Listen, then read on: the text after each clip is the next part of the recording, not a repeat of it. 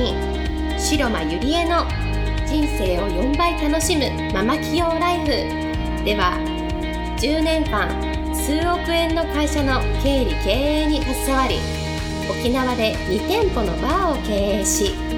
カウンセラー瞑想トレーナーとしても活躍している白間ゆりえが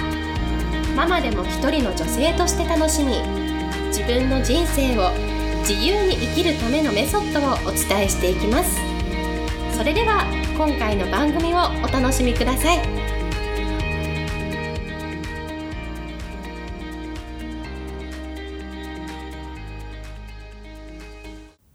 皆さんこんにちは、白間入江です。今日も人生が4倍楽しくなるママ企業ライフ始めていきたいと思います。えー、早速今日の質問を読みたいと思います。私は子供二人を持つ主婦でアロマサロンを経営し経営しています。なかなか黒字経営にできないので、今は苦しい状態が続いていますが、将来はお店も黒字にして家族を旅行に連れて行ったり、マイホームを買ったり、車を買い替えたりして、家族を喜ばせてあげたいのが今の目標でもあります。お子さんもいて起業しているゆりえさんにすごく共感しました。えー、基本的なことがうまくいかず、毎日悶々と過ごしています。えー、アドバイスいただけたら嬉しいですという、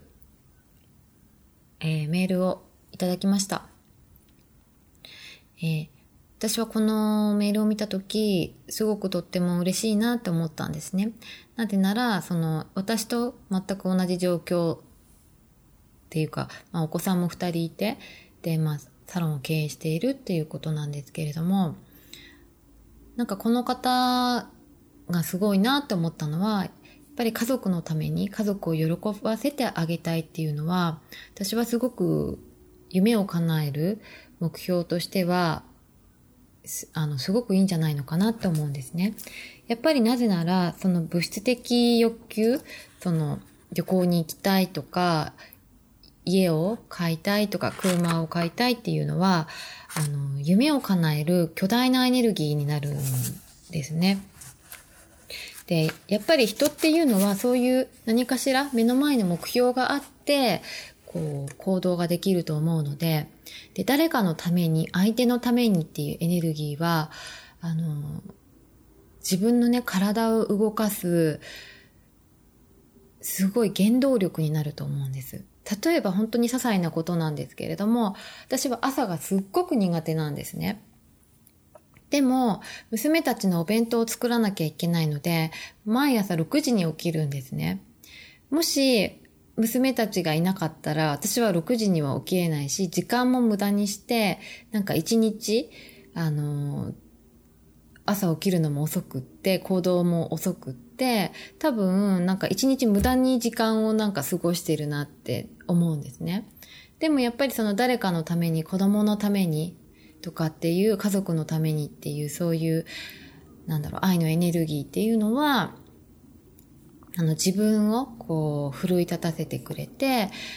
すごく行動させる原動力になると思うんです。で、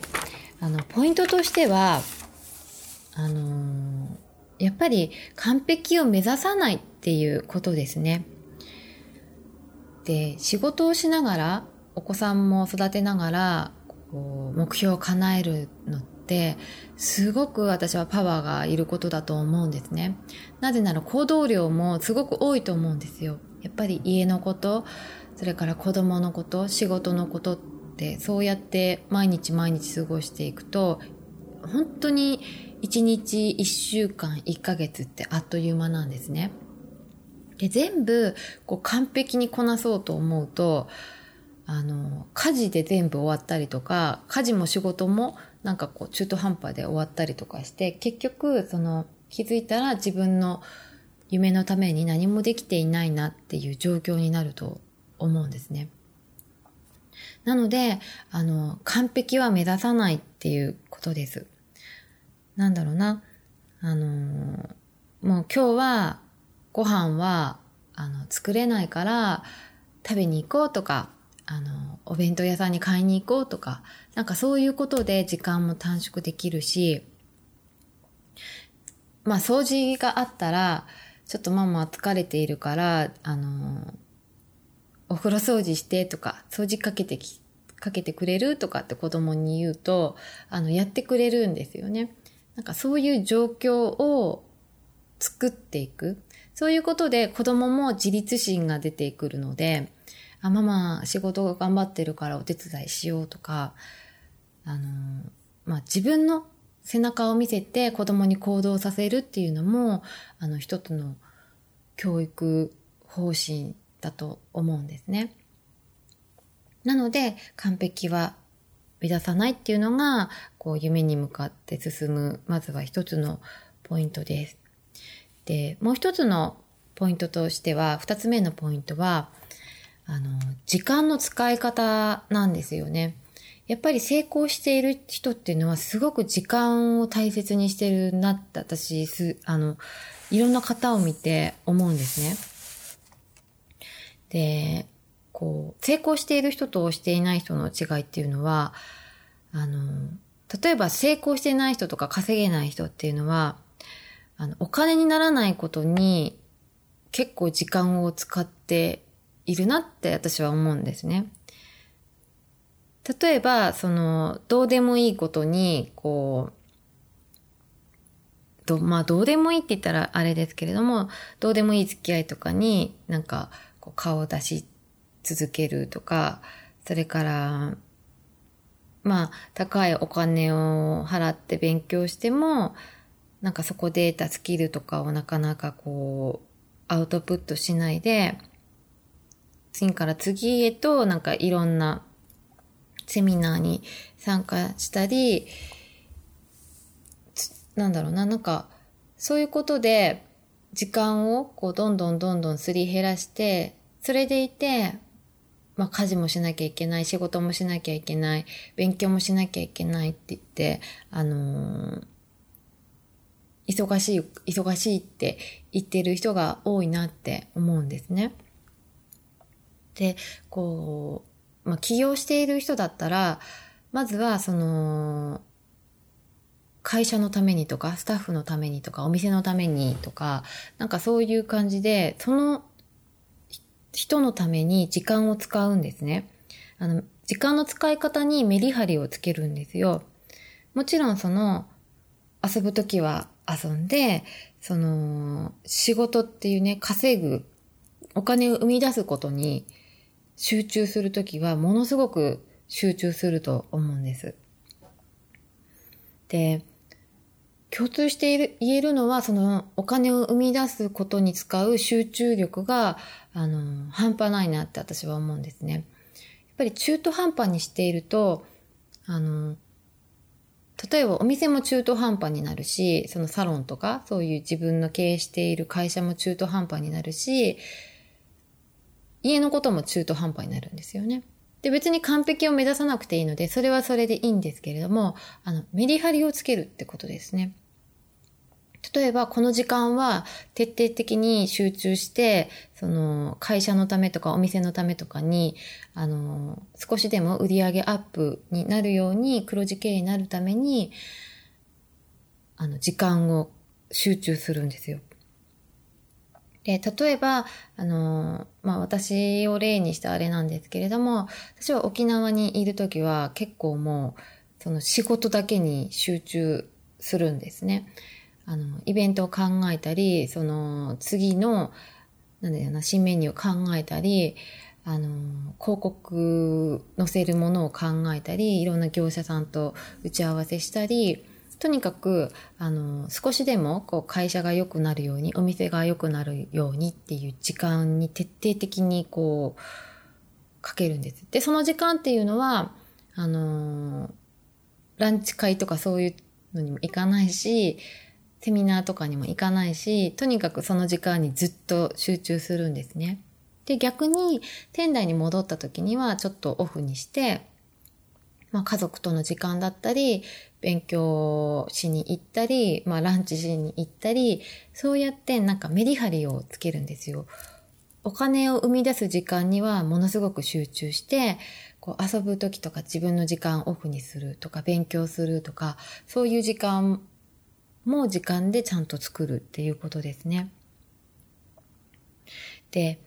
何が今自分はしなければならないのかっていう、その、優先順位っていうんですかね。その順位をつけて、その、黒字経営にしたいならお金を生み出す仕組みをしっかりとこう考えて行動し続けるんですよ。例えばそのサロンが黒字にならないってことは多分お客様が来ないからだと思うんですね。だったらそのお客様をこう呼ぶあの戦略を考えるってことですよね。何もしないでぼーっと待っててお客さんが来るわけありませんから、例えばその広告に載せる、広告媒体に載せるとか、ネットでこう集客してみるとか、まあ友達に声をかけてみるとか、何でもいいので、自分の今できることをやらなければ、絶対に黒字経営にはならないんですね。で、私もその、毎月毎月こう売り上げがこう出てきて、じゃあなぜこう黒字にできるかっていうと、やっぱり何かしらこう行動してるからなんですね。なんかイベントをやってみたり、あの、広告媒体に載せてみたり、ネットで募集してみたり、何かしらこうやるんですよ。で、そうすると、やっぱり何かしら、ちょっとずつちょっとずつ結果が出ていくんですね。なので、その、お金を生み出す時間っていうのをぜひ作ってもらいたいなと思います。そして、やっぱり三つ目は、その、家族を大切にするっていうのはすごく私はいいことじゃないのかなって思うんですね。その当たり前が当たり前じゃない大切さっていうのは私病気になってすごくこう痛感したいですけれども、やっぱり家族っていうのは自分が仕事が頑張れる原動力にもなるので、家族を大切にする時間、仕事に集中する時間、おお金を生み出す仕組みっていうのをぜひ考えて、こう、一歩一歩行動してもらいたいなと思います。はい。では今日はこれでおしまいにしたいと思います。ありがとうございました。本日の番組はいかがでしたか？組では白間ゆりえに聞いてみたいことを募集していますご質問は web 検索で「白間ゆりえ」と検索ブログ内の問い合わせからご質問くださいまたこのオフィシャルウェブサイトでは無料メルマガやブログを配信中です次回も楽しみにお待ちください。